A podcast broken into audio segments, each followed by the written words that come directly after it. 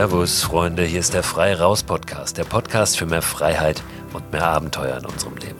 Mein Name ist Christoph Förster und ich war gerade in den letzten Tagen am vergangenen Wochenende noch einmal im südlichsten Bayern an der Grenze zu Österreich. Deswegen auch das Servus hier heute an dieser Stelle und nicht das Moin, was ich ja sonst eigentlich gewohnt bin, hier in Hamburg, wo ich lebe. Ja, mich, uns hat nochmal das Karwendel gelockt. Ich war mit meiner Familie für drei Nächte auf der Brunnsteinhütte die von Mittenwald, was wirklich ja kurz vor der österreichischen Grenze schon liegt, so zwischen Scharnitz und Garmisch-Partenkirchen. Von dort aus war das so zwei Stunden Fußmarsch einfach hoch die Berge Richtung Karwendelgebirge und dann landet man in der Brunnsteinhütte, auf der Brunnsteinhütte. Und wir haben einfach dort drei Nächte verbracht. Das ist in diesem Jahr gar nicht so einfach aufgrund der Corona-Verhältnisse, aufgrund der Corona-Situation natürlich. Aber wir waren zu viert und dann hatten wir noch Freunde dabei. Das heißt, wir waren zu acht, zwei Familien. Wir konnten also zusammen in ein Zimmer gesteckt werden. Wenn man dort alleine anreist oder als Paar, ist es in diesem Jahr, glaube ich, gar nicht möglich. Aber so konnten wir eben einen ganzen Raum dort äh, für uns buchen, für uns anmieten und wirklich drei Nächte auf dieser Hütte verbringen. Keine Autos. Wir sind auch mit der Bahn dort angereist, da unten von Hamburg aus über München. Und es war die beste Entscheidung überhaupt. Ich habe mitbekommen an dem Wochenende, was nun, glaube ich, auch eines der ersten Ferienwochenenden in Bayern war. Das Wetter war gut, ist zum Beispiel rund um Garmisch-Partenkirchen mal wieder alles zusammengebrochen, verkehrsmäßig.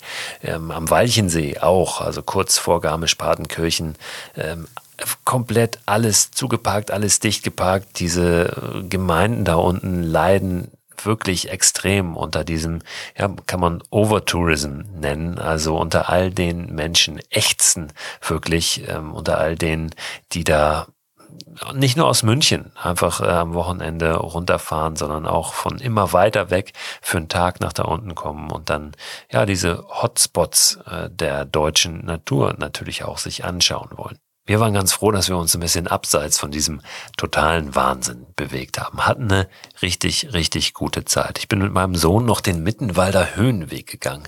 Ein wirklich wunderschöner Klettersteig. Wir hatten Glück, denn uns saß ein bisschen Gewitter im Nacken, haben es aber ganz gut geschafft, da vorher noch nach Hause zu kommen, beziehungsweise nicht mehr ganz so nass zu werden und von dem Gewitter nicht ganz oben auf den Bergen in der Höhe ereilt zu werden. Eine richtig tolle Ecke, kann ich nur empfehlen.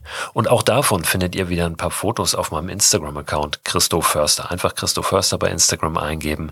Dann, ja, seht ihr da ein paar Eindrücke von diesem Höhenweg, dem Mittenwalder Höhenweg im Karwendelgebirge. In der Folge heute geht es aber um ein ganz anderes Thema, nämlich nicht um diese Action da draußen, sondern um das Runterkommen, um das ganz genaue Beobachten, um das Kreativsein in der Natur. Ich habe einen Gesprächspartner heute, der heißt Roland Rödermund und mit dem spreche ich über das Nature Writing oder wenn wir es ein bisschen allgemeiner fassen wollen, das Kreativsein in der Natur. Roland ist Journalist und Autor, hat lange für Lifestyle-Printmagazine gearbeitet, tut es zum Teil immer noch, aber beschäftigt sich immer intensiver und immer mehr mit diesem Nature Writing, was mittlerweile wirklich eine richtige literarische Gattung geworden ist. Was es damit genau auf sich hat und wie diese Idee möglicherweise auch unsere Herangehensweise an das Draußensein, an das Erleben in der Natur verändern kann, all das wird er uns gleich verraten. Wir haben uns in dem Wald vor meiner Tür im Forst Klövenstein bei Hamburg getroffen. Und genau da springen wir jetzt hin.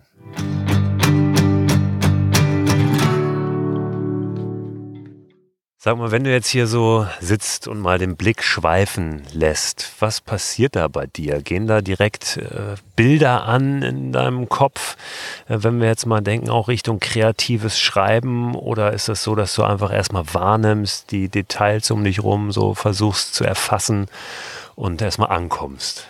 Also ich komme auf jeden Fall erstmal an. Ich gucke mir das alles in Ruhe an. Ich komme auf jeden Fall auch sofort zur Ruhe. Das passiert bei mir mittlerweile wirklich schneller als früher. Das ist auch wirklich was, was ich merke, wie so ein, wie so ein Schalter, der sich umlegt. Das ist ganz eigenartig. Aber ich habe nicht sofort irgendwas zum Aufschreiben oder so im Kopf. Also ich schaue schon auch erstmal so, wie, wie stehen die Bäume, was sind das für Bäume, wie sind so hier die, da fliegt gerade ein riesengroßer Raubvogel vorbei. Also das nehme ich schon dann auch erstmal wahr. Und wie stehen hier so die Bäume? Was ist das? Was, was, äh, was sind so deine, deine Erfahrungen? Wo sitzt du sonst in was für einem Wald? Wie sieht es da aus? Was ist der Unterschied zu hier? Ja, das ist natürlich hier kein richtiger Wald, sondern hinten ist so eine Art Kranz, mischwaldig, würde ich sagen. Ich muss es gleich gestehen, ich bin kein Baumexperte. Also ich kann noch eine Eiche von einer Buche unterscheiden und ein paar andere, aber ich war jetzt noch nie so forstwissenschaftlich drauf. Ähm, aber im Moment sitze ich sehr viel tatsächlich in einem Wald, der in meinem Heimatdorf ist. Mm, wo mein Vater ja heute immer noch aktiver Jäger ist und bis vor kurzem Waldpädagoge war. Und da ist ein sehr, sehr dichter, mm, ja, es ist hauptsächlich sind es Fichten, aber es gibt auch Mischwaldanteile. Und da sitze ich tatsächlich meistens auf einem Hochsitz, also so einem Jäger. Hier sagt man vielleicht Hochstand, weiß ich nicht genau. Also auf einem Hochsitz, ähm, natürlich ohne Flinte, sondern von dort aus beobachte ich dann die Natur. Ich habe einen Lieblingssitz, den ich immer wieder aufsuche. Ähm, da gibt es aber auch Variationen, weil manchmal hat man ja das Pech und sieht keine Rehe oder Füchse oder so und an anderen Abenden hat man das Gefühl, da ist voll die Party im Gange. Aber der Wald ist auf jeden Fall dichter, als was wir jetzt hier haben mit der Wiese und hier werden, glaube ich, so, ja, was ist denn das, Birken? Nee. Sind Birken, glaube ich, Birken. kleine, kleine Birken. Kleine Birken, ja. ein Birkenkindergarten. Ja. Genau. Gibt es da natürlich auch, aber da ist schon immer schön, wenn man so, eine, so einen dichten Wald hat und dann am Rand sitzt, wo es auf eine Wiese geht, dann hat man meistens Glück, Tiere zu sehen. Was mir wichtig ist, wie du schon hörst. Also. Du sitzt auf dem Hochsitz. Ist das ein Hochsitz, der tatsächlich auch so in, in Familienbesitz ja. ist? Oder kannst du dich auf jeden Hochsitz raufsetzen? Wie, wie ist das im Wald? Also du musst, glaube ich, schon einen Bezug zu der Pacht haben, die dort ist. Ähm, ich glaube, man kann jetzt nicht, zumindest nicht offiziell, als jemand, der nicht irgendwie damit zu tun hat, sich auf diesen Hochsitz setzen. Es gibt ja auch viele Leute, die da Vandalismus betreiben und da irgendwelche Stufen ansägen oder so. Ähm, das darfst du, glaube ich, offiziell nicht, aber ja, ich habe auch schon auf dem einen oder anderen Hochsitz gesessen, ohne das zu, zu dürfen. Aber der ist nicht in Familienbesitz. Und das ist auch einer der, ähm, ich glaube, man nennt das auch Kanzel, der hat so eine ganz kleine Leiter und so Räder, den könnte man theoretisch auch woanders hinfahren. Und du sitzt da relativ offen und auch gar nicht so hoch. Also ich glaube, so ein Meter 50 ist das. Also noch recht nah am Boden. Genau. Du sitzt ja aber vor allem auch im Wald oder auch im Wald, um ja, deine Kreativität anzuregen, um mhm. zu schreiben. Mhm. Oder ist das wirklich so ein, so ein Anlass auch, der dich aufbrechen lässt und dann auch dort beobachten lässt? Ja, auf jeden Fall. Also ich habe, ähm, ich hatte immer, immer mal wieder draußen meine, meine Kladde dabei, wenn ich auf Reisen war oder irgendwie spazieren oder wandern gegangen bin. Aber das war immer so ein bisschen, mal so, mal so, jetzt nie regelmäßig. Ich habe letztes Jahr im September ein Seminar gemacht, das war ähm, zum Thema Nature Writing. Das ist ja so eine richtige literarische Gattung, können wir gleich vielleicht auch noch drüber sprechen. Und da war das Teil des Seminars, ging sechs Tage lang, dass man jeden Morgen zum Sonnenaufgang rausgegangen ist in den Wald, sich hingesetzt hat oder ans an den Feldrand, wo auch immer, und erstmal nur geguckt hat, also so ein sogenannter Sitspot, erstmal nur wahrgenommen hat, geschaut hat und auch ich bin dann anfangs auch so ein bisschen ja, dass ich auch nicht weiß, soll ich jetzt was schreiben? Erstmal die Augen zugemacht, meditiert. Manchmal bist du auch genervt, weil dann ein LKW vorbeifährt, morgens schon ganz früh. Ähm, aber es geht da natürlich eben nicht nur um die pure Natur, sondern schon auch das von Menschen gemacht. Also siehst du natürlich Telegrafenmasten und da kommt mal ein Auto vorbei. Weil ich sag mal, so richtige Wildnis, Wildnis, Natur, Natur haben wir ja fast gar nicht mehr. Es ist ja alles irgendwie kultiviert und auch der Wald ist ja inzwischen verändert. Aber nichtsdestotrotz ist es auch dann gerade weil es da Felder gibt, siehst du mehr Rehe oder so. Und ähm, das hat mich wirklich wahnsinnig inspiriert, weil ich dachte, krass, also morgens zum Sonnenaufgang da zu sitzen und du hast eigentlich immer irgendwelche Ideen. So, und ich meine, gut, Schreiben war schon immer mein Kreativitätstool. Ich schreibe ja auch beruflich. Ähm, da lag das vielleicht auch nahe. Aber ich finde es wirklich, inzwischen mache ich das ganz oft. Also und zu Hause auch ähm, bei meinen Eltern quasi fast jeden Abend. Was, genau. was ist Nature Writing, wenn wir da auf den Begriff noch mhm. einmal eingehen? Ist das tatsächlich das detailreiche Beschreiben auch dessen, was ich sehe in der Natur? Ähm, und inwiefern grenzt sich das dann wieder ab äh, gegenüber dem, ich bin, bin einfach da, sitze mhm. einfach da und werde kreativ und schreibe vielleicht über was ganz anderes, gar nicht über das, was ich da genau. sehe? Mhm. Ja, ist eine, eine interessante Frage. Das Nature Writing an sich ist wirklich eine, eine Gattung. Also die, die gibt es in den USA und England ist die sehr viel größer als hier. Also hier ist es so gerade am Kommen. Da gibt es zum Beispiel Mattes und Seitz, das ist ein Verlag in Berlin, die haben diese kleinen Naturkunden. Da gibt es zum Beispiel Füchse oder Tannen. Das sind so kleine, ganz hübsch aufgearbeitete Bücher. Ähm, und dort ist es wirklich so, es gibt ja zum Beispiel das Buch Walden, das kennen ja eigentlich fast alle. Ähm, ich finde es persönlich sehr schwer zum Lesen. Ich habe es auch ehrlich gesagt irgendwann weggelegt, weil es geht tatsächlich ja um seitenweise Beschreibungen von wirklich sehr detaillierten Naturpflanzenbeschreibungen, wo ich dann irgendwann auch ausgestiegen bin, weil ich dachte, das ist mir zu viel oder ich, ich kann da nicht so mitgehen, weil es nicht meine eigenen Erfahrungen sind. Ähm, diese, es gibt da natürlich auch verschiedene Arten, das zu schreiben. Es gibt ja auch Naturlyrik zum Beispiel, aber ich glaube, was sie schon auszeichnet, diese Nature, dieses Nature Writing, ist halt eben wirklich eine ähm, detailreiche Beobachtung der Natur und das Subjekt bewegt sich halt draußen und guckt wirklich, was es genau wahrnimmt, welche Vögel singen da, welche Pflanzen sind das, wie sind die Pflanzen aufgebaut. Und wenn man jetzt aber sagt, okay, man kann die Natur ja aber auch einfach als Kulisse oder als Inspirationsquelle benutzen. Man könnte jetzt ja auch quasi, wir beiden sitzen hier und können über unsere Kindheit schreiben. Das finde ich auch sehr, sehr schön. Also ich bin manchmal auch sehr motiviert, genau aufzuschreiben, wie ein Blatt aussieht. Auch selbst mir als Journalist finde auch manchmal einfach die Wörter, wie das verzweigt ist, wie das, was da für Härchen dran sind. Und ich kenne ja, wie gesagt, auch längst nicht alle Arten. Aber auch ich finde es super, einfach in dieser Stille zu sein und da anzukommen. Und das macht natürlich ein Feld auch für ganz, ganz viele Erinnerungen oder Gedanken von, von früher oder auch von Wünschen, die man hat oder von Kurzgeschichten, die entstehen oder ja, manchmal hat man ja auch total abgefahrene Gedanken und stellt sich vor, wie es ist, ein Fuchs zu sein und versucht das dann aufzuschreiben. Oder gut, das wäre vielleicht wieder Nature Writing ähm, oder würde in die Richtung gehen. Man kann es vielleicht jetzt auch gar nicht so sehr abgrenzen, aber ich würde von mir jetzt nicht behaupten, ich bin ein Nature Writer, weil das klingt doch schon sehr nach einem Schriftsteller. Was glaubst du, warum das so ist, dass da in der Natur, wenn wir da ankommen und wirklich eintauchen, auf einmal auch wie vielleicht ist es das so, dass wir ein Stück näher wieder zu uns selbst, an uns selbst heranrücken, vielleicht, weil du sagst, da kommen ja auch Erinnerungen hoch, mhm. vielleicht mehr natürlich, als wenn ich irgendwo Reizen ausgesetzt bin und gar nicht, ja, gar nicht die Ruhe finde, vielleicht, mhm. oder? Wie, wie, wie nimmst du das wahr? Auf jeden Fall. Also ich glaube, dass du einfach hier nicht die Ablenkung hast. Du hast nicht die ganzen Lichter der Stadt, du hast nicht so viele Menschen in der Regel um dich rum. Du bist einfach wirklich total auf dich selber zurückgeworfen. Das kann natürlich auch anstrengend sein, gerade am Anfang. Dann zieht man halt so los und denkt, so, jetzt setze ich mich da auf die Bank und schreibe ein Gedicht oder so. Es klappt dann natürlich nicht, weil man völlig abgelenkt ist. Aber ich glaube, es ist in erster Linie diese Stille und dieses Ruhige und dass die Natur eben nochmal einen ganz anderen ja, Horizonte eröffnet, als es die Stadt kann, weil da bist du halt ständig abgelenkt. Und zwar hast du hier auch sehr viel zum Angucken. Es gibt tausend verschiedene Pflanzen und Tiere und das ist aber eben nichts, was dich so ähm, in deinem Sehen oder Hören jetzt so von dir selber wegbringt, würde ich sagen. Und klar, es gibt ja Leute, die sagen, wir, wir kommen aus der Natur, deshalb fühlen wir uns hier auch besonders in Frieden oder haben nicht so diesen Aufruhr, den wir in der Stadt ständig aufs Neue haben, wo wir alle zwei Meter irgendwas Neues sehen oder so. Und ich empfinde es einfach auch als total befreiend, draußen zu, zu sein und zu schreiben. Welche Rolle hat die Natur in deiner Biografie gespielt? Du hast äh, schon so ein bisschen angedeutet, dein Vater war mhm. Jäger, war Waldpädagoge. Mhm. Äh, demnach kann ich mir vorstellen, dass du auch früher als Kind natürlich viel draußen warst mhm. und dass es schon, schon ein großer Teil auch war deiner, deiner Erziehung. Ist das richtig? Ja, total.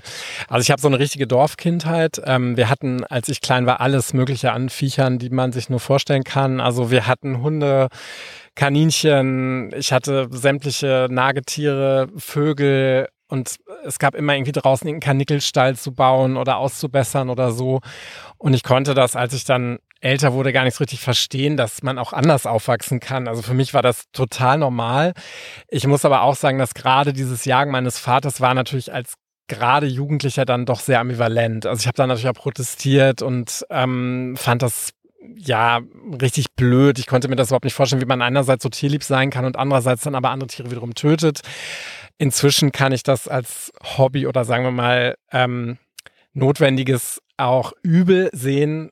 Und ähm, ich finde es natürlich auch immer komisch, wenn Leute, die die selber Fleisch essen, sich darüber aufregen, dass gejagt wird und dann aber das KZ-Hühnchen für einen Euro vom Aldi sich kaufen oder vom Discounter. Ähm, genau, das war auf jeden Fall so meine, meine, meine Kindheit. Ich bin dann aber mit 19 in die Stadt. Ich bin erst nach Bremen, dann war ich in Valencia, dann bin ich über mehrere Umwege jetzt in Hamburg gelandet. Und lange Jahre so, gerade so dieses junge Erwachsenenalter war Natur jetzt nie so vorrangig wichtig. Ich fand es zwar immer schön und wichtig, wenn ich gereist bin oder so draußen zu sein, zu wandern, ja, wildeste Abenteuerurlaube zu machen, die dann auch meistens nicht in Städten sich abspielten. Aber so richtig zurück zur Natur bin ich seit, ich würde mal sagen, vier, fünf Jahren, dass es jetzt so einen großen Stellenwert wieder hat. Und damit ist auch eine sehr große Annäherung wieder an meinen Vater mit einhergegangen, mit dem ich als Kind, wenn ich im Wald war, immer diese ganzen Vorträge stundenlang über irgendwelche Bäume und Tiere und Jagen sehr, sehr langweilig fand. Ich habe dann auch immer nur mit einem Ohr zugehört. Aber irgendwann habe ich gemerkt, dass das ein riesiger Fundus ist und ein totales Wissen, was mein Vater da hat und finde es jetzt einfach auch nur spannend und interessant. Also ich könnte ihm da ewig zuhören. Und das muss ich schon sagen, das ist so eine, ja, er hat da wirklich so den Keim in mir gelegt. Das kann ich nicht anders sagen. Und das ist so, ich merke das jetzt auch gerade, ich war länger auf dem Dorf. Ähm, Wo ist das genau? Das ist ähm, an der, am Rand vom Sauerland, das ist so Südwestfalen. Man würde sagen, so zwischen Paderborn und Dortmund, wenn man da eine Linie zieht, da so ungefähr die Mitte. So, es ist ja eine, eine Gegend, die man nicht so wirklich kennt. Ähm, Haarstrang heißt es. Und ähm, da ein sehr kleines Dorf, das heißt Anröchte. Ich war jetzt längere Zeit dort ähm, und bin eine Woche wieder hier in Hamburg und muss sagen, das hat mich am Anfang echt ähm, krass überfordert. Das hätte ich nicht gedacht, dass es so von allen Seiten kommt, wenn man länger so in dieser Ruhe war. Jetzt kann man natürlich sagen, ja, warum ziehst du denn da nicht aufs Land? Weil natürlich die Stadt auch ganz viele Vorteile hat und ich auch ganz viel ganz toll finde. Ähm, das möchte ich jetzt auch nicht schmälern. Aber ich merke, wenn ich länger keine Ausflüge nach draußen gemacht habe, raus aus der Stadt auch, dann werde ich ungehalten, aggressiv, dann geht es mir auch nicht gut. Also es fehlt mir dann total. Wie sehen diese Ausflüge aus? Ist das immer ein, ich fahre in den Wald, setze mich irgendwo hin, beobachte oder ist das auch manchmal ein bisschen körperlicher, sportlicher? Gehst du wandern und machst irgendwelche anderen Aktivitäten draußen? Also ich laufe ganz viel im Wald, ähm, ich gehe wandern, aber in erster Linie sind es wirklich diese Ausflüge, die ich alleine mache, wo ich mir irgendwie meistens dann doch einen, einen Ort suche, wo ich mich hinsetzen kann, wo ich gucken kann. Das hat dann was sehr Meditatives. Also es ist weniger actionreich. Also die Action passiert dann meistens doch irgendwie im Kopf, wenn man dann ins Schreiben geht. Aber das ist so, würde ich sagen, der, der Hauptteil. Das ist dann meistens abends, so bis vorm Sonnenuntergang, weil ich es schon auch immer sehr schön finde, zum Beispiel Rehe zu beobachten oder wenn man Glück hat, Füchse. Mhm. Genau, und das ist dann einfach ein Stille sitzen, da ankommen und wenn es sich ergibt, auch zu schreiben. Gibt es da so einen Trick, wie du, machst du dich unsichtbar, wenn du dann da sitzt in, in Tarnkleidung als nach alter Jägerschule oder äh, wie, wie, wie, wie, funktioniert das? Muss man einfach nur still sein und dann äh, kommen die Tiere schon? Also mein Vater sagt immer, Rehe sind dumm, die kriegen gar nicht so viel mit und das habe ich jetzt auch schon festgestellt. Ich hatte wirklich äh, teilweise äh, Rehe so zwei Meter neben mir, wo ich dachte, hä, die müssen doch das jetzt mal checken. Aber klar, ich würde mich jetzt nicht in Neongelb anziehen. Ähm, ich habe schon eher so gedeckte Farben an und du würde jetzt auch nicht laufen laut reden. Das Handy ist natürlich aus. Ähm, aber man, wenn man da ein bisschen Geduld hat, dann kommt eigentlich immer was. Also man braucht jetzt keine besonderen Tarnkünste. Wenn man jetzt hingegen Wildschweine sehen will, das ist ein bisschen schwieriger. Also die sind wirklich sehr, sehr scheu. Die hauen schon ab, wenn die dich auf ja ein paar Meter hören oder viele Meter hören. Und das wären jetzt auch nicht unbedingt Tiere, denen ich begegnen wollen würde, wenn ich nicht auf dem Hochsitz sitzen würde. Genau, aber man muss sich jetzt nicht besonders unsichtbar machen oder so. Klar, du sitzt jetzt am Rand meistens, aber ich hatte das neulich, da war ich abends im Wald und stieg dann aus dem Auto aus, machst dann die Tür schon ganz leise zu und gehst dann auch leise dahin. Und dann sah ich am Waldrand so einen Kitz und dachte so, Mist, wenn ich jetzt, wenn es mich jetzt sieht, wenn ich auf den Hochsitz gehe, dann haut es ja sofort ab. Und Rehe bellen dann ja auch immer so die Schrecken, sagt man. Und dann dachte ich so, okay, dann habe ich Pech gehabt, dann sehe ich heute nichts mehr. Aber als das Kitz mich sah, es war so ein paar Wochen eigentlich mehr ganz klein, ist es auf mich zugerannt wie so ein Hund. Und ich dachte so, äh, versteckte Kamera, was ist jetzt hier los, springt mir das gleich auf den Arm. Aber es ist dann ein paar Meter vor mir stehen geblieben und hat dann, glaube ich, auch realisiert, okay, es ist vielleicht doch nicht Schneewittchen oder meine Mama und ist dann halt wieder abgezogen. Und später habe ich dann auch noch mehr Rehe gesehen. Also das ist irgendwie, mich macht das total glücklich. Also ich liebe das total. Ich sage mal, ich habe, wenn ich im Wald bin, habe ich keine Fragen mehr. Das ist so mein Ding. Kannst du sonst Momente rekonstruieren, äh, die dich ganz besonders bewegt oder berührt haben, wo du sagst, oh Mensch, das muss ich jetzt irgendwie hier zu Papier bringen? ähm, es ist gar nicht immer so, dass ich unbedingt das, was ich da sehe oder erlebe, sofort eins zu eins zu Papier bringe. Also ich muss schon sagen, wenn ich jetzt wirklich mal mich hinsetze und minutiös das beschreibe, was ich sehe, ob das jetzt die Landschaft ist oder die Tiere oder wirklich tatsächlich ein Detail wie ein Blatt oder so, dann erfüllt mich das schon sehr, weil es auch mit einer hohen Konzentration oder sagen wir mal Versenkung eingeht. Konzentration hat immer so was Schulisches, aber du versenkst dich halt total in diesen Augenblick, du kriegst nichts anderes mehr mit. Aber meistens ist es dann doch das Zusammenspiel, dass ich an der Lichtung sitze, es ist ein wunderschöner Sonnenuntergang und ich habe plötzlich eine Kindheitserinnerung, die ich ganz lange nicht hatte oder irgendeine Idee zu irgendeiner meistens ist es nur so ein leichtes Gefühl oder eine Wahrnehmung oder eine Idee und das schreibe ich dann auf. Ähm, es ist mir auch schon passiert, dass ich meine Kladde nicht dabei hatte. Dann habe ich doch mein Handy genommen, habe es dann da schnell reingetippt, bevor es dann weg ist. Das ist ja auch was sehr Flüchtiges leider. Und das ist so dieses Zusammenspiel. Also ich würde sagen, wenn ich in irgendeiner Weise inspiriert bin, dann ist das für mich schon ein großer Moment. Aber klar, ich meine, wenn du spektakuläre Tierbegegnungen zum Beispiel hast, ich habe mal einen Dachs gesehen, das war für mich total abgefahren, der über die Straße so ganz langsam gelaufen ist und sich umdrehte und das war so ein bisschen, ich dachte, ah, die gibt's ja wirklich. Das ist ja dann schon abgefahren, finde ich. Und da Füchse meine Lieblingstiere sind, neulich habe ich mal zwei kleine Füchse gesehen, also Welpen. Heißen überhaupt Welpen? Ich bin mir gar nicht sicher, doch ich glaube. Ähm, und das ist natürlich schon total toll. Also das ist so, das sind schon so Highlights. Aber ich würde sagen, einfach im Wald zu sein und so auch Sonnenaufgänge, wenn man sich dann mal aufrafft, können ja auch was total, so kitschig sie auch manchmal sind, Schönes haben. So. Ja, also ich bin ein riesen Sonnenaufgang-Fan. Mhm. Ich mag die ja. sogar mehr als Sonnenuntergänge. Ich finde, Sonnenuntergänge sind so gelernt. Äh, man sitzt dann oft romantisch dann da und sieht die Sonne äh, ja. sinken. Aber dieses wirklich sich früh aufmachen, gerade jetzt natürlich in dieser ja. Jahreszeit, wo es mhm. wirklich sehr, sehr früh ist und ja. dann da ja meist sehr alleine auch zu mhm. sein und irgendwie das mitzubekommen, wie es Tag wird und dieses unfassbare Vogelkonzert, was gerade jetzt in dieser Jahreszeit dann, dann herrscht. Also das ist, finde ich, finde ich mhm. großartig. Machst du das hier oder wo gehst du dann hin? Wo, Ganz wo unterschiedlich. Also äh, ich bin tatsächlich manchmal hier, das ist so ein bisschen mein Hauswald. Mhm auch unterwegs. Ähm, aber an den unterschiedlichsten Orten finde mhm. ich. Auch am Wasser finde ich es immer schön, wenn die ja. Sonne aufgeht. Ne? Wir haben hier in Hamburg die Elbe natürlich, wenn du am Elbstrand dann über der Stadt die Sonne aufgehen mhm. siehst. Das ist ganz toll. Ich finde fast überall. Es muss gar nicht ja. immer so ein äh, ultra spektakulärer Ort dann ja. sein, sondern mhm. einfach ähm, ja, ein Ort, wo du dann ja. wo du dann bist und äh, dann ist auch alles gut so, ja. wo du da bist. Das ist so mein, mein Empfinden. Mhm. Also viele äh, gehen ja immer oder streben nach diesen ja auch landschaftlichen Höhepunkten. Ne? Ja. Oder dann muss es das Elbsandsteingebirge sein oder dann ähm, der Harz oder also wenn wir jetzt, wenn wir jetzt in Deutschland schauen oder der Königssee ja, mhm. in, in, den Alpen, ähm, wo dann natürlich auch viele Touristen unterwegs sind. Ich glaube, ähm, das muss gar nicht immer sein. Ja. Würde ich dir total zustimmen. Ich weiß noch, ähm, als ich bei diesem Seminar da war, dachte ich mir, okay, es ist in Bayern, es wird bestimmt total spektakulär sein, Berge, Wälder, alles total traumhaft. Ja, und dann saßen wir da in so einer Straße und da waren über Laternen und fuhren auch morgens dann schon recht viele Autos und ich dachte so, mh, hm, der Wald hat auch total viele Löcher. Aber dann war irgendwann das total egal, weil es wirklich, du kommst ja zu dir, ob das jetzt wunder wunderschön ist um dich herum oder ob die Natur jetzt, sage ich mal, mittelschön ist. Ähm, es geht ja auch darum, draußen zu sein und zu beobachten einfach. Also das ging mir aus. Ich wollte auch früher immer die schönsten Fotos auf Instagram machen und immer das Beste sehen. Und ich habe ja früher auch so ein bisschen auf dem Blog, den ich habe, so Reisetipps gegeben. Davon bin ich jetzt aber total abgekommen, weil ich doch merke, dass dieses Schreiben draußen viel mehr mein Weg ist, als jetzt immer irgendwo zu sagen, hey, hier ist der Strand sowieso, da sind zehn Tipps. Also das, ich werde jetzt nicht sagen, dass ich nicht mehr gerne reisen würde. Gerade ist es ja ein bisschen eingeschränkt, aber ähm, das hat sich schon verändert, auf jeden Fall. Hast du ein Thema, an dem du dann äh, auch kreativ arbeitest, äh, was du immer wieder mitnimmst, wo du dann immer, immer schaust, dass du weiterkommst? Oder sind es manchmal auch nur Fetzen, die dann da kommen, mhm. die du vielleicht irgendwo mal ablegst und dann mal gucken, wann du, wann du die wieder gebrauchen kannst?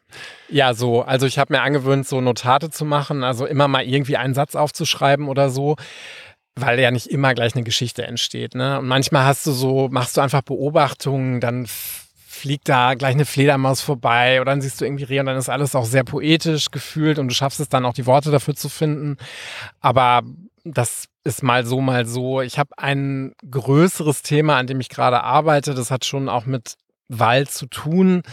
Ähm, es wäre jetzt vermessen zu sagen, ja, das wird mein Roman. Mal gucken, wie ich dazu komme. Ich möchte mich da auch gar nicht stressen. Und da kommen mir auch mal immer wieder Ideen, auch wie diese Figur aussehen könnte oder was da passieren könnte. Und das schreibe ich dann schon auch auf. Aber meistens ist es eher absichtslos und einfach mal gucken, was so kommt. Gibt es so ganz konkrete Tipps für jemanden, der da jetzt mal einsteigen möchte? Ist es erstmal wirklich ein, ein, Ankommen und dieses ganz in die Details gucken? Oder wie schafft man es wirklich, sich auch in diesen Zustand zu versetzen, mhm. deiner Erfahrung nach, in der dann, ja, aus dem dann was entstehen kann? Also was, glaube ich, sehr hilfreich ist, wenn man ein bisschen Geduld hat, natürlich. Weil ich glaube, sobald man sich selber stresst, ist Kreativität natürlich immer in Gefahr. Das ist natürlich klar. Ähm, ich fand es sehr hilfreich, diesen, diese Praxis des Sitspot regelmäßig zu machen. Also, dass du halt dir immer wieder einen Ort oder eine Stelle suchst in der Natur, die dich in irgendeiner Weise anspricht. Also, die du schön findest, die dich irgendwie beruhigt, wo du denkst, ah, hier ist ein guter Platz, hier ist irgendwie eine gute Energie, hier kann ich mich hinsetzen, vielleicht auch wirklich öfter. Also, ich schaffe das auch nicht jeden Morgen oder jeden Abend, aber schon, dass du eine gewisse Regelmäßigkeit hast und am Anfang will ich erstmal guckst, was, was nehme ich hier überhaupt wahr, wie, was macht das mit mir selber, werde ich wirklich ruhiger, hat dieser Platz irgendwas, was mich doch aufwühlt oder so. Und dann kann man einfach gucken, ob man irgendwann was schreiben möchte. Also ich würde das erstmal ganz ja, vage machen auch tatsächlich. Es gibt natürlich eine Menge an kreativen Schreibübungen, wo man sich konkrete Fragen stellt. Also was weiß ich, wenn man jetzt in der Kindheit wäre, könnte man sagen, ich schreibe über meine erste Kindheitserinnerung oder mein erstes Glücksgefühl, was sich draußen zugetragen hat. Dann hast du einen sehr konkreten Anlass und da fällt eigentlich den meisten Leuten was ein, würde ich sagen. Aber vielleicht willst du auch erstmal nur beschreiben, was du siehst, was du wahrnimmst und dann muss man ja auch nochmal gucken, ob das Schreiben einem auch wirklich gefällt. Ne? Also ob das wirklich auch eine, eine Praxis ist, die man gerne macht.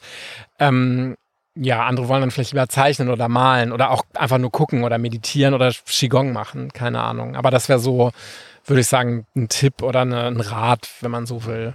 Ja. Wie viel Handwerk ist Schreiben deiner Meinung nach? Ich glaube, viele haben ja immer so das Gefühl, mhm. so ein Schriftsteller, der sitzt da und das fließt alles so aus dem raus. Ja? So, so ein Autor, ein Journalist, das ist so wie in die Wiege gelegt. Aber mhm. meine Erfahrung zumindest ist, dass das schon oft auch mühsam ist, dass man sich an so einem Text auch abarbeiten muss. Ich glaube, das ist ganz wichtig zu wissen, oder? Ja, also wenn man jetzt in die professionellere Richtung geht, äh, auf jeden Fall. Also da gibt's ja, ich weiß leider gerade nicht, wer das gesagt hat, den schönen Spruch, das Talent sitzt im Arsch. Also du musst dich halt wirklich hinsetzen und dranbleiben. Und wenn ich jetzt, klar, ich mache das journalistische Schreiben ja nun auch schon seit, seit 20 Jahren und es fällt mir nicht mehr ganz so schwer wie am Anfang. Aber ich komme natürlich auch immer wieder an, an Themen, wo ich denke, wow, das fällt mir jetzt schwer, das irgendwie rund zu schreiben oder dann musst du es immer wieder überarbeiten oder du hast eine Geschichte im Kopf. Das merke ich auch privat, wenn ich an einer Kurzgeschichte zum Beispiel schreibe und ich kriege es einfach nicht hin, die richtige Stimme zu finden für das, was ich sagen möchte. Und da, ja, muss man leider sagen, also es fließt manchmal, aber auch nicht immer. Und wenn man es dann aber trotzdem möchte, muss man sich wirklich hinterklemmen. Das, das ist schon so. Du hast gerade schon gesagt, es muss ja nicht das, das Schreiben sein. Ne? Also viele mhm. sind dann auch draußen malen. Fotografieren ist natürlich auch genau. was, was schon so gelernt ist, ja? Mhm. was, was viele tun. Die nehmen mhm. dann ihre Kamera mit, natürlich um auch das festzuhalten, ja. was, sie, was sie da sehen. Hast, hast du so für dich noch einen weiteren Weg oder ist Schreiben wirklich das, was, was dein Ding ist? Oder hältst du auch fotografisch dann Sachen fest? Vielleicht auch, um dann im Nachhinein nochmal zu gucken, was war da eigentlich? und, und, oder, oder ist das alles, dann nimmst du die Bilder in dir mit? Ich glaube, ich habe noch nie ein Foto gemacht, um mich an irgendwas zu erinnern, um es aufzuschreiben. Ich mache zwar auch Fotos, natürlich, weil ich das auch gerne mit Leuten teile, aber das ist bei mir auch eher so dieses Instagram-Fotografieren. Ich möchte natürlich auch schöne Bilder machen, aber ich bin kein professioneller Fotograf. Ähm, nee, es ist bei mir tatsächlich, wenn, dann das Schreiben. Also das, oder einfach wirklich ja, das kann man da irgendwie einen Namen für finden, das Absichtslose in der Natur sein, was jetzt überhaupt keine, sich in keiner kreativen Tätigkeit äußert. Hast du Momente manchmal da draußen, wenn du da so sitzt, ähm, wo du auch Angst hast? Oder fühlst du dich immer total wohl in der Natur? ich bin jetzt nicht jemand, der wahnsinnig gerne nachts allein im Wald ist. Also da ist es zwar irgendwie irrational, weil im Wald ja eigentlich nichts ist. Also ich glaube, das Schlimmste, was dir passieren kann, ist, dass du über eine Wurzel stolperst und dich einfach lang machst und dich verletzt, was ein bisschen blöd wäre, wenn du kein Licht hast. Aber es gibt ja keine Ungeheuer oder Tiere, die dich irgendwie anfallen. Würde ich jetzt mal von ausgehen. Die Wahrscheinlichkeit ist sehr, sehr gering in Deutschland. Aber ich hatte schon mal so Naturerfahrung, wo ich zum Beispiel in Neuseeland alleine in einem, einen Weg gegangen bin, wo ich nicht so richtig wusste, wo ich war und dieses so richtig verschütt gehen oder, oder so gar nicht mehr wissen, wo, wo bin ich jetzt. Das ist ja das, was viele genau suchen, dieses sich in der Natur, Natur zu verlieren oder auch so dieses Abenteuer-Ding, oh, mal gucken, wo wir hier rauskommen. Aber ich muss schon sagen, wenn man so ganz ohne Netz ist und, und, und nicht so richtig weiß, so, oh, geht dieser Weg jetzt wirklich, wenn ich über diese Insel laufe, da auch wieder raus und kommt am Ende wirklich diese Hütte? Ähm, das sind dann schon Momente, wo ich jetzt zwar nicht in Panik verfalle, aber dann doch ein bisschen angespannt bin, ja, auf jeden Fall doch.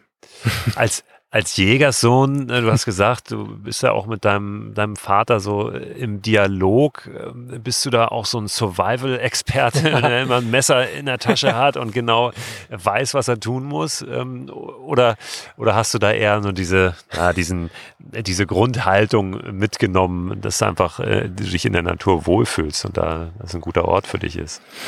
Das frage ich mich auch immer, wenn es mal hart auf hart käme, weil mein Vater da wirklich extrem versiert ist. Also der könnte, glaube ich, locker ein paar Tage oder länger überleben oder wüsste, was er jetzt essen könnte und was er machen könnte. Er hat auch mal ein Taschenmesser dabei und so. Ich muss gestehen, so richtig Survival-Experte bin ich nicht. Nee. Aber wie sehr hast du deinen Vater ausgequetscht? Du hast gesagt, du bist da schon auch wieder ein bisschen näher rangerückt mhm. an das, was er macht. Ähm, bist du da richtig mit ihm im Dialog und stellst ihm Fragen? Und kannst du das auch empfehlen, da wirklich nochmal auch in, ja, in, dieser Generation auch nochmal zu wühlen und ja, auch dieses Wissen, das ja, was ja, auch ein Schatz ist, ja. ähm, wirklich dann auch zu heben und zu bergen? Ja. Absolut. Also ich glaube generell, dass man viel mehr mit älteren Menschen reden sollte. Also, oder mit der Generation ältere Menschen. Das klingt immer so, ich meine, ich bin jetzt nicht mehr 20, aber weil da einfach nochmal eine ganz andere Form von Wissen ist, von, von tradierten, ja, einfach, wie man bestimmte Sachen macht, wie man ja ein Holzhaus baut, wie man irgendwie was auch immer zusammennagelt oder so, das sind ja Dinge, die brauchen wir eigentlich heute auch gar nicht mehr. Und wenn man da nicht total drauf steht, macht man das ja auch selten. Also bei ihm ist es so, mein Vater ist schon auf jeden Fall ein Geschichtenerzähler. Den braucht man gar nicht so viel fragen, weil er das oft auch von selber erzählt. Und den musst du eigentlich irgendwo nur anticken und dann kommt schon ganz viel, auch von früher. Und manchmal gehst du dann so neben ihm her und dann erzählt er so von seinen, weiß ich nicht, irgendwelche Jagderlebnisse oder die er damit seinen Jagdkumpels hatte und so. Und dann irgendwann erzählt er dann aber doch eine Geschichte von früher, von irgendwelchen eigenartigen Persönlichkeiten bei uns aus dem Ort. Und du denkst dann irgendwann, boah, das ist wie eine Geschichte. Das müsste ich jetzt einfach nur eins zu eins aufnehmen oder mitschreiben und ich hätte, ich hätte äh, auf jeden Fall ein Romankapitel so, weil er kann da sehr bildhaft erzählen und hat manchmal auch so von ja, Wilderern oder, oder irgendwelchen Leuten, die vor 200 Jahren gelebt haben, die er natürlich auch wiederum nur aus Erzählung kennt. Aber das kann er schon sehr, sehr spannend erzählen. Und er hat ein großes, ähm, einen großen Fundus an, ja, wie man jetzt ein Wald am besten aufforsten müsste, wie man, äh, wo man am besten die Vogelhäuser hinhängt, wo man am besten die Tiere beobachten kann. Ich gestehe, dass vieles mich davon auch nicht so richtig interessiert oder ich denke, da kann ich jetzt nicht so viel mit anfangen, weil es natürlich ein sehr spezielles Wissen ist und diese ganze Jagdwelt ist mir so faszinierend. Ich einerseits finde sie auch ein bisschen fremd. Also das kann ich jetzt auch nicht sagen. Ich möchte jetzt hier auch nicht äh, einen Jagdschein machen oder dafür so eine Lanze brechen. Ich finde auch, das sind schon oft ähm, besondere Menschen, die sich auch immer wieder mit Naturschützern anlegen. Und da gibt es dann auch ganz viele Meinungen, wie man jetzt, also jeder glaubt, er hat so das Herrschaftswissen, wie man den Wald am besten, keine Ahnung, aufforstet oder behandelt oder so. Ich glaube, keiner hat da letztlich die Wahrheit. Aber ähm, so, ich frage ihn durchaus schon, auch, auch ganz dezidiert, wenn ich, wenn ich einen Rat brauche, wie ich, wie ich irgendwas mache oder wie ich jetzt im Wald am besten an welcher Stelle man nochmal wild sehen kann oder so, dann frage ich ihn schon auf jeden Fall. Es gibt ja auch nicht den einen Jäger. Ne? Es gibt bei den Jägern Klar. natürlich ähm, auch solche und solche. Ja. Das ist auch meine Erfahrung. Mhm. Da gibt es welche, die sind dann ganz aufgeschlossen und auch interessiert an einem, an einem Austausch auch zwischen, also oft sind es ja so fast verhärtete Fronten genau. zwischen den mhm. Menschen, die eben die Natur genießen, erleben wollen äh, und denen, ja, die dann dort arbeiten und ja. aufpassen, in Anführungszeichen. Mhm. Ne? Ähm, und da gibt's schon auch welche, die natürlich ein Interesse daran haben, dass dann irgendwie eine Annäherung oder auch, ja. eine, auch ein Verständnis. Ich glaube, das ist auch ganz wichtig, dass man als derjenige, der eben ähm, die Natur genießen und erleben möchte, mhm auch bereit und offen ist, mal auf die andere Seite zu schauen. Ne? Absolut. Ne? Und, und auch die andere Perspektive zu verstehen. Und das ist ja. natürlich ähm, für dich auch, ja, was Schönes, dass du die Möglichkeit hast, familiär ja. da auch ja. schon, schon Bezug zu, zu haben. Ja, es hilft ja auch dabei, würde ich sagen. Und das ist aber eben auch dieses regelmäßig auch wirklich in den Wald oder in die Natur zu gehen und sich hinzusetzen und das wahrzunehmen, dass man so ein bisschen davon wegkommt, dass die Natur immer so ein romantisches äh, Verstärken deiner Gefühle hat. So weißt du, wie, wie, ja, dass es deine Seele anrührt und dass jetzt was ganz Schönes bei rauskommt. Das ist ja nicht immer so. Manchmal ist es auch einfach lästig. Dann, dann regnet es, dann hast du irgendwie keinen Bock und dann kommt jetzt auch kein verdammtes Reh und du denkst so, ah, es ist doch hier, ich bin, sitz doch jetzt hier und warum passiert jetzt nichts? Aber da kriegt man ja irgendwann so ein Verständnis dafür, dass es eben irgendwann dann doch wieder was kommt oder dass es halt ein Kreislauf ist und dass sich die Dinge auch abwechseln. Wie wird man denn Journalist? Das ist ja auch was, was äh, viele fragen. Da gibt es ja viele Wege hin. Ne? Wie ja. sah das bei dir genau aus? War das durchs Praktikum? War das dann der Einstieg? Ähm, bei mir war das äh, ein Quereinstieg. Also ich habe Kulturwissenschaften studiert und hatte da auch zwar Anteile von kulturjournalistischem Schreiben, aber eigentlich war mein Ziel damit, so in Kulturorganisationen zu gehen, wie gesagt, Theater oder ähm, so Kulturmanagement zu machen. Aber da habe ich relativ schnell gemerkt, dass das so gar nicht meins ist, dass ich mir zwar super gerne Film, Theater und so weiter anschaue, aber ich möchte nicht auf der Produktionsseite sein. Ähm, und habe dann überlegt, ja gut, was kann ich denn noch machen? Wo könnte ich denn mein Praktikum machen nach dem Vor, äh, Vordiplom?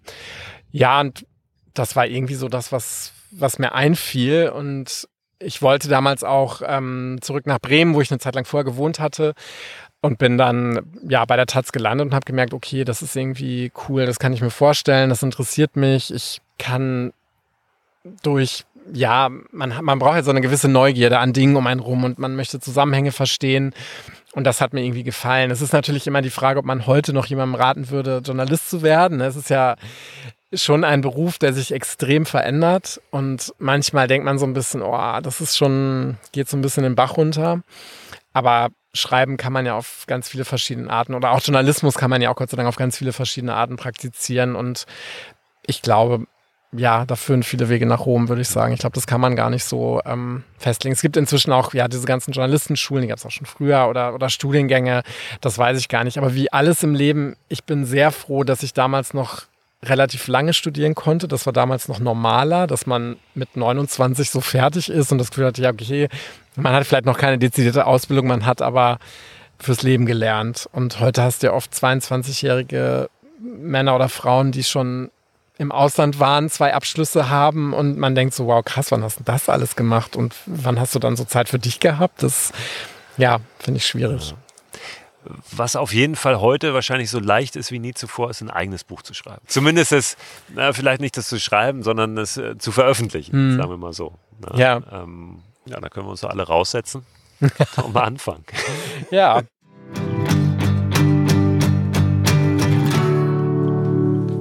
Vielen Dank für das Gespräch, Roland. Ja, mit dem Thema Self-Publishing kenne ich mich tatsächlich ganz gut aus, denn ich habe ja meinen Bestseller Mikroabenteuer im ersten Schritt selbst veröffentlicht. Das heißt, ohne jegliche Unterstützung vom Verlag oder irgendjemand anderem. Nun bin ich natürlich auch gelernter Journalist und habe also ganz gute Voraussetzungen dafür gehabt, aber es ist durchaus möglich, selbst ein Buch zu veröffentlichen und das auch zum Erfolg zu bringen. Wie gesagt, da ist mein erstes Mikroabenteuerbuch wirklich ein wunderbares Beispiel. Mittlerweile erscheint das ja im Harper Collins Verlag in der jetzt schon zweiten oder dritten Auflage. Und gerade ist es auch als Hörbuch erschienen. Ich hatte vor einiger Zeit hier schon mal berichtet, dass ich im Tonstudio war und das eingesprochen habe. Zwei Tage harte Arbeit im Tonstudio und jetzt ist das erschienen. Also das Mikroabenteuer Praxisbuch gibt es mittlerweile auch als Hörbuch überall dort, hoffe ich, wo es Hörbücher gibt. Einen Link packe ich euch aber gerne auch nochmal in den Newsletter zu diesem Podcast. Und wo wir schon bei Links und Tipps sind, lasse ich einfach nochmal den dazugehörigen Jingle abfahren, denn jetzt kommen noch ein paar mehr. Also.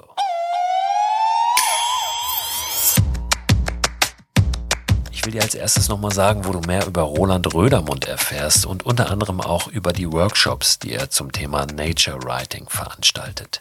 Seine Website heißt stadtlandflow.de. Stadt wie Stadt, Land wie Land und Flow wie Flow mit OW geschrieben. Alles zusammen stadtlandflow.de mit dem schönen Untertitel Mehr draußen, weniger Bullshit. Was du auf der Seite auch findest, sind ein paar ganz schöne Videos mit seinem Vater Theo. Theo äh, weiß, wie es läuft. Nee, Theo weiß, wo der Hase langläuft. Ich gucke das gerade hier nochmal nach. Und ja, äh, Roland schreibt hier, mein Vater ist Naturexperte und mein Sidekick bei Stadtland Flow. Und da äh, gibt's wirklich immer schöne Tipps von Theo, ähm, der auch so einen schönen äh, Sauerland-Dialekt mitbringt. Ja? Zum Beispiel äh, darüber, was kann ich tun, um im Ernstfall ein paar Tage in der Natur zu überleben? Wie kann man sich im Wald ohne Kompass orientieren? Und äh, wieso sprießen im Frühling die Blumen im Wald und im Sommer nicht? Also guck da mal rein. Verlinke ich aber auch natürlich nochmal im Newsletter stadtlandflow.de. So, und dann will ich dir noch einen Buchautoren vorstellen, der diese Gattung des Nature Writings repräsentiert. Das ist John Louis Stempel. Drei Titel von ihm nenne ich dir mal. Der eine ist Mein Jahr als Jäger und Sammler, was es wirklich heißt, von der Natur zu leben. Der zweite ein Stück Land, mein Leben mit Pflanzen und Tieren. Und der dritte Im Wald, mein Jahr im Cockshotwood. In allen diesen Büchern berichtet er von seinen eigenen Erlebnissen, Erfahrungen und Beobachtungen.